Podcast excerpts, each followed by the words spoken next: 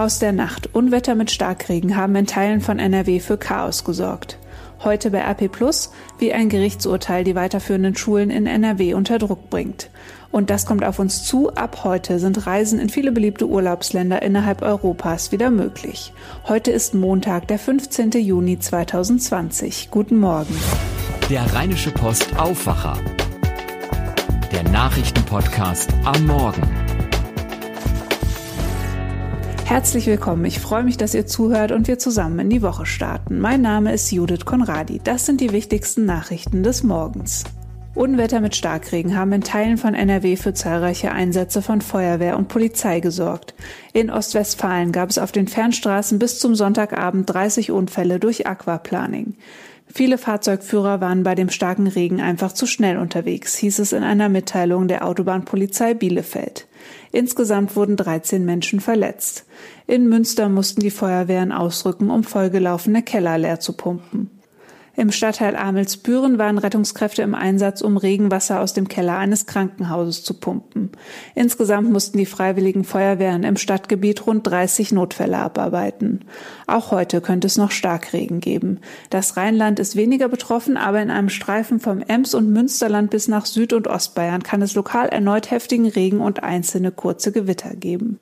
In den USA wächst die Wut auf die Polizei weiter. Bei einer Polizeikontrolle in Atlanta im US-Bundesstaat Georgia war am Freitagabend erneut auf einen Schwarzen geschossen worden. Er starb später im Krankenhaus. Das ganze Wochenende über löste der Fall Proteste aus. Die Polizeichefin von Atlanta ist inzwischen zurückgetreten. Videoaufnahmen zeigen das Vorgehen zweier Polizisten. Es ist zu sehen, wie einer von ihnen am Ende auf den 27-Jährigen schießt. Die Obduktion hat jetzt ergeben, dass der Mann an Organschäden und Blutverlust durch zwei Schussverletzungen im Rücken starb. Das berichtet berichtet der Sender CNN unter Berufung auf die Gerichtsmedizin. Tanja Wagner von der Deutschen Presseagentur kurz dpa berichtet. Tanja, was war denn vor dem Schnellrestaurant in Atlanta überhaupt passiert? Ja, wie es aussieht, war der 27-Jährige einfach nur betrunken oder zumindest angetrunken am Steuer seines Autos eingeschlafen, als er in der Schlange wartete. Die Polizei winkte ihn raus und unterhielt sich erst noch längere Zeit mit ihm. Als die Beamten ihm dann Handschellen anlegen wollten, wehrte sich der Farbige dagegen.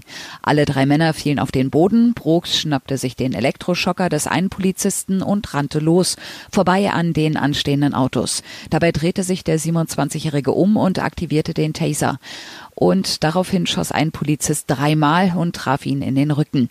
Zwei Schussverletzungen waren dann laut Obduktion tödlich.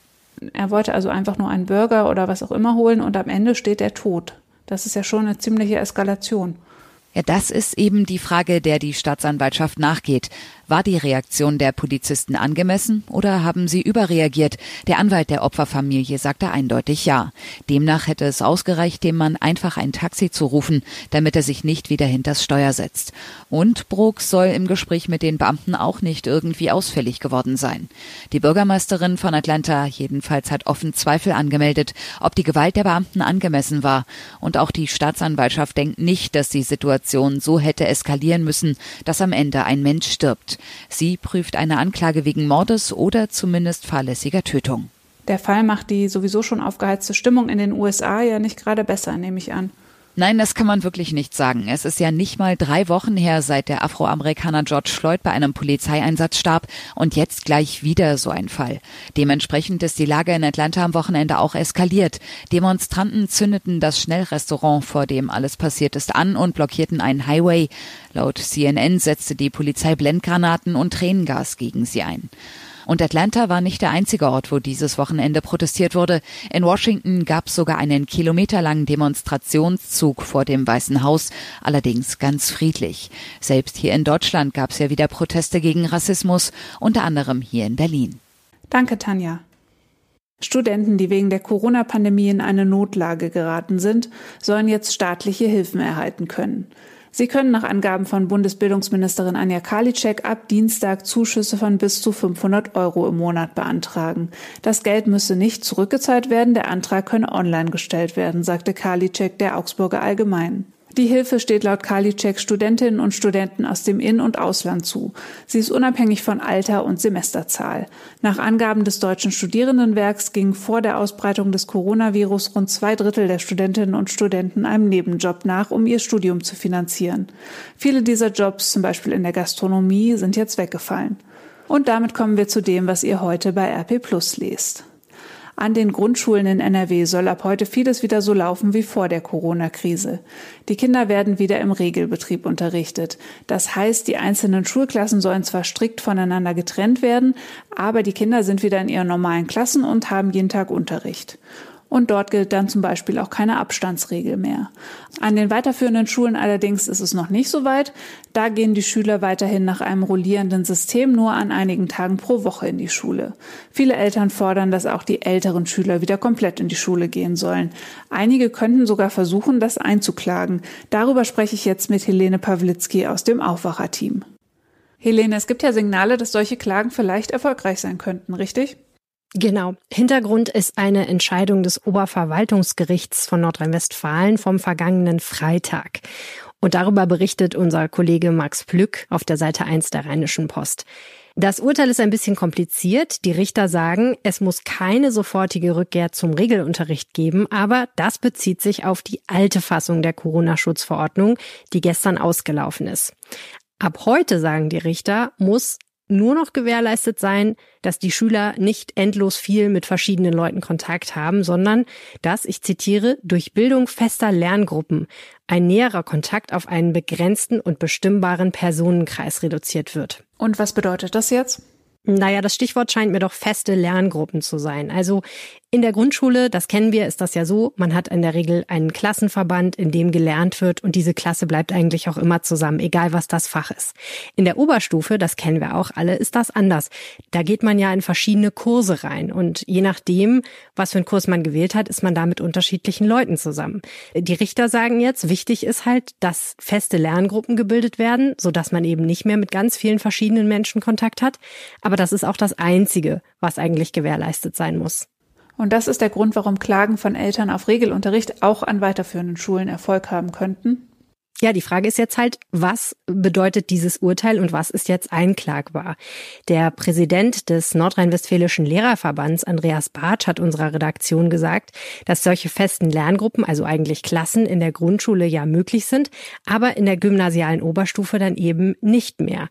Und jetzt ist die Frage, ob Eltern sich ermutigt fühlen durch diese Entscheidung, den Präsenzunterricht einzuklagen, weil sie eben sagen, solange man es hinkriegt, in der Schule solche festen Verbände zu machen, dürfen alle Schüler wieder die ganze Zeit zur Schule.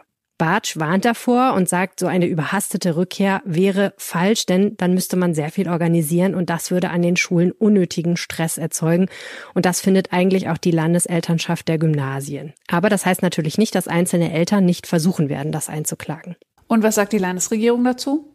Das Schulministerium hat sich bis Redaktionsschluss noch nicht gemeldet und gesagt, was es von diesem Urteil hält und was möglicherweise das Problem sein könnte. Wer sich gemeldet hat, ist SPD-Fraktionschef Thomas Kutschaty aus der Opposition. Der hat sich zum Regelbetrieb in den Grundschulen geäußert, der ja auch heute startet. Er hat das Ganze als Chaos bezeichnet und die Schulministerin Yvonne Gebauer von der FDP verantwortlich gemacht und hat gesagt, dieses Chaos hätte verhindert werden können, wenn Yvonne Gebauer frühzeitig mit allen Beteiligten für ein, ich zitiere, vernünftiges Konzept zur Wiederaufnahme des Unterrichts gesorgt hätte. Außerdem ist die Frage ja immer noch, wie es mit dem Unterricht nach den Ferien weitergeht. Was weißt du denn dazu? Das ist eine gute Frage. Andreas Bartsch vom Lehrerverband sagt, er glaubt, dass es nach den Ferien eine Mischung aus Präsenz- und Fernunterricht geben wird. Er fordert, dass das Personal deutlich aufgestockt wird und natürlich auch, dass die digitale Infrastruktur verbessert wird. Dafür hat die Landesregierung ja schon Geld zur Verfügung gestellt, aber Bartsch weist darauf hin, dass nur etwa 30 Prozent der Kommunen dieses Geld für Digitalisierung überhaupt abgerufen haben. Und er fordert eben, dass der Ministerpräsident Armin Laschet von der CDU dieses Thema zur Chefsache macht und dafür sorgt, dass es eben in den Kommunen schneller geht. Danke, Helene. Sehr gerne. Und dann lest ihr heute bei RP Plus noch einen Text über eine Gruppe, die in der Corona-Krise eher wenig beachtet wird. Es geht um behinderte Menschen. Dabei hat die Situation auf ihr Leben teilweise ziemlich gravierende Auswirkungen. Mein Kollege Christian Schwertfeger hat mit einer Mutter gesprochen, die ihre geistig behinderte Tochter zwei Monate nicht sehen durfte. Die Tochter ist 16 und lebt in einer Wohngruppe. Jetzt sind Besuche wieder erlaubt, aber nur einmal in der Woche und der Mindestabstand muss dabei eingehalten werden. Das Problem dabei, für die Mutter ist es fast nicht möglich, ihrer Tochter zu erklären, warum sie sich nicht in den Arm nehmen dürfen.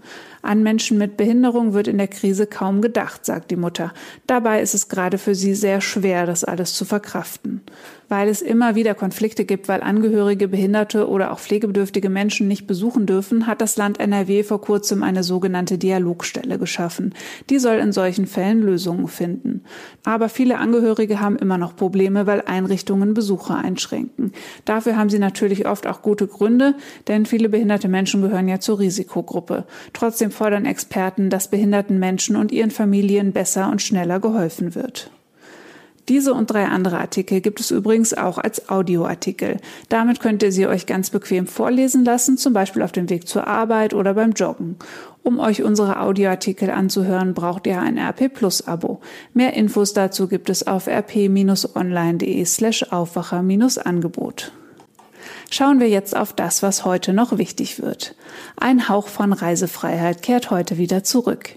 Die in der Corona-Pandemie eingeführten Kontrollen der deutschen Grenzen sind seit Mitternacht Geschichte und von heute an können Urlauber aus Deutschland wieder zu beliebten Zielen in Europa aufbrechen.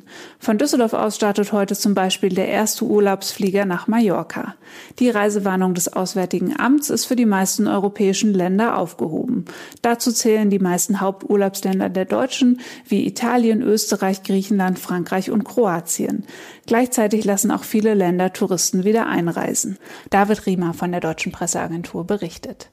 David, viele EU-Staaten haben heute die Einreisebeschränkungen aufgehoben. Damit normalisiert sich ja der Reiseverkehr in Europa pünktlich zur Ferienzeit, aber noch nicht so ganz, oder?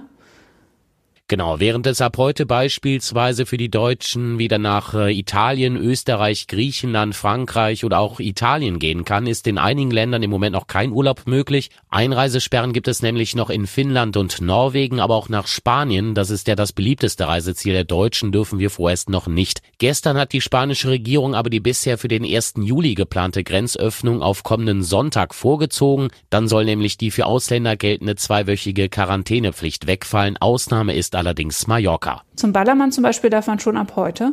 Ja, aber nicht alle knapp 11.000 Urlauber aus Deutschland sind quasi in dem auserlesenen Kreis und dürfen ab heute nach Mallorca oder auf eine der anderen Baleareninseln, wie halt Menorca, Ibiza oder auch Formentera. Nur deutsche Touris dürfen übrigens einreisen. Mit den deutschen Urlaubern proben die Inseln im Prinzip, wie es ist, Urlaub in Corona-Zeiten zu machen. Für Schweden gilt die Reisewarnung des Auswärtigen Amts aber weiter, oder? Ja, weil in Schweden gibt es im Moment einfach zu viele Neuinfektionen. Dort gab es ja viel weniger Einschränkungen im Kampf gegen die Corona-Pandemie als in allen anderen EU-Ländern. Ja, und als einziges EU-Land übertrifft Schweden momentan die Obergrenze von insgesamt 50 Neuinfektionen pro 100.000 Einwohner innerhalb einer Woche. Da will man halt auf Nummer sicher gehen. Und noch eine wichtige Info auch unter den 27 Ländern, für die die Reisewarnung um Mitternacht aufgehoben wurde, gibt es eine Abstufung von Reisen nach Großbritannien, Irland und Malta Malta wird auf der Internetseite des Auswärtigen Amtes nämlich dringend abgeraten. Grund, in diesen drei Ländern ist nach der Einreise noch eine zweiwöchige Quarantäne erforderlich. Deshalb gilt für diese Länder eine Art Reisewarnung zweiter Klasse, wenn man so will. Vielen Dank, David. Die offizielle Corona-Warn-App für Deutschland soll ab heute Abend in den Stores von Google und Apple bereitstehen. Morgen soll sie dann vorgestellt und zur Benutzung freigeschaltet werden, wie dpa berichtet. Die App soll einen Beitrag dazu leisten, mögliche Infektionsketten möglichst früh zu erkennen. Sie soll dafür sorgen, dass bei einer Lockerung für das öffentliche Leben die Ausbreitung des Virus nicht wieder stark ansteigt. Letzte Tests seien gut verlaufen, hieß es. Die App misst über Bluetooth, ob sich Anwender über einen Zeitraum von 15 Minuten oder länger näher als ungefähr zwei Meter gekommen sind. Dabei werden stoßweise alle zweieinhalb bis fünf Minuten anonymisierte Identifikationsnummern übertragen.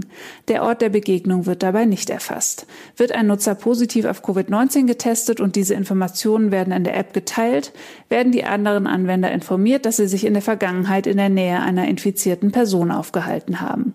Der Start der App war ursprünglich schon für Ende April geplant. Viereinhalb Monate nach dem Brexit beraten die Spitzen der Europäischen Union und Großbritanniens heute über einen Handelspakt. Er soll bis zum Jahresende stehen. An der Videokonferenz mit dem britischen Premierminister Boris Johnson nehmen für die EU-Kommissionschefin Ursula von der Leyen, Ratspräsident Charles Michel und Parlamentspräsident David Sassoli teil. Die Außenminister der EU-Staaten schalten sich heute per Videokonferenz mit ihrem US-amerikanischen Kollegen Mike Pompeo zusammen. Thema des Austauschs soll unter anderem eine Wiederbelebung des Nahost-Friedensprozesses sein. Auch der Umgang mit China ist Thema. In beiden Bereichen gibt es zwischen EU und USA grundlegende Meinungsverschiedenheiten. Mehr als ein Jahr nach dem Tod eines Kindes durch Flüssigkeitsmangel und Hitze in Griffenbruch beginnt heute der Prozess gegen die Mutter. Die Staatsanwaltschaft wirft der jungen Frau unter anderem Totschlag durch Unterlassen vor. Am ersten Verhandlungstag am Landgericht Mönchengladbach wird voraussichtlich nur die Anklage verlesen. Und nochmal zur Erinnerung, in NRW treten heute viele Lockerungen der Corona-Regeln in Kraft. Zum Beispiel sind private Feiern mit bis zu 50 Teilnehmern unter bestimmten Bedingungen wieder erlaubt. Bei öffentlichen Veranstaltungen sind sogar 100 Teilnehmer zugelassen. Bars und auch Erlebnis- und Spaßbäder dürfen wieder öffnen. Ein Überblick über die neuen Regelungen findet ihr bei RP Online. In unserer Rubrik Ein Post und seine Geschichte schauen wir uns ja jeden Tag einen Social Media Post an, der besonders viele Menschen interessiert hat. Diesmal geht es um eine Vogelfamilie in Neuss, die sich einen ziemlich ungewöhnlichen Platz für ihr Nest gesucht hat und jetzt sozusagen unter Polizeischutz steht. Helene Pawlitzki weiß mehr. Ein Post und seine Geschichte. Besonders viele Love-Herzen bekam am Wochenende ein Post auf unserer Facebook-Seite NGZ Neuss Cast und Rheinkreis Neuss. Und das ist auch kein Wunder, denn die Geschichte dahinter hat alles, was eine gute Geschichte braucht. Tiere, Liebe und Feuerwaffen. An der Jülicher Landstraße in Neuss befindet sich nämlich ein Schießkeller der Polizei, wo die trainiert und ein Einsatztrainer hat dort vor einigen Tagen bemerkt, dass sich dort ein kleiner Vogel ein Nest gebaut hat in einem Loch in der Wand. Eine ganze Vogelfamilie. Zuerst haben die Beamten den Vogel in den Unterschlupf gesetzt, aber weil er immer wieder auf dem Abgang zum Schießkeller anzutreffen war, haben sie schließlich diesem kleinen Vogel ein Ersatznest gebaut aus einem Karton und da gefällt es dem Vogel und seiner Familie offensichtlich ziemlich gut. Der Nachwuchs, so sagt die Polizei, ist wohl auf und wird stetig von der Mutter versorgt. Und jetzt haben dieser Vogel und seine Familie einen ganz speziellen Polizeischutz. Das Einsatztraining geht wie gewohnt weiter und die Polizei guckt immer mal hin und freut sich schon auf den Moment, wo die Vögel flügge werden. Elf Herzen und gefällt mir, dreimal geteilt und über 2000 Personen erreicht. Das ist die Bilanz dieses Posts auf unserer Facebook-Seite NGZ Neues Cast und Rheinkreis. Und jetzt schauen wir noch aufs Wetter. Vom Unwetter wird das Rheinland, wie schon gesagt, wahrscheinlich weiterhin eher verschont bleiben. Heute gibt es in NRW ein paar Wolken und stellenweise fällt Regen. In Ostwestfalen kann es auch noch mal Starkregen geben. Die Höchstwerte liegen zwischen 18 und 23 Grad. Der Wind weht schwach bis mäßig, in der Nacht liegen die Tiefswerte bei 14 bis 9 Grad. Das war der Rheinische Post Aufwacher vom 15. Juni 2020. Mein Name ist Judith Konradi. Vielen Dank fürs Zuhören und habt einen schönen Tag. Mehr bei uns im Netz www.rp-online.de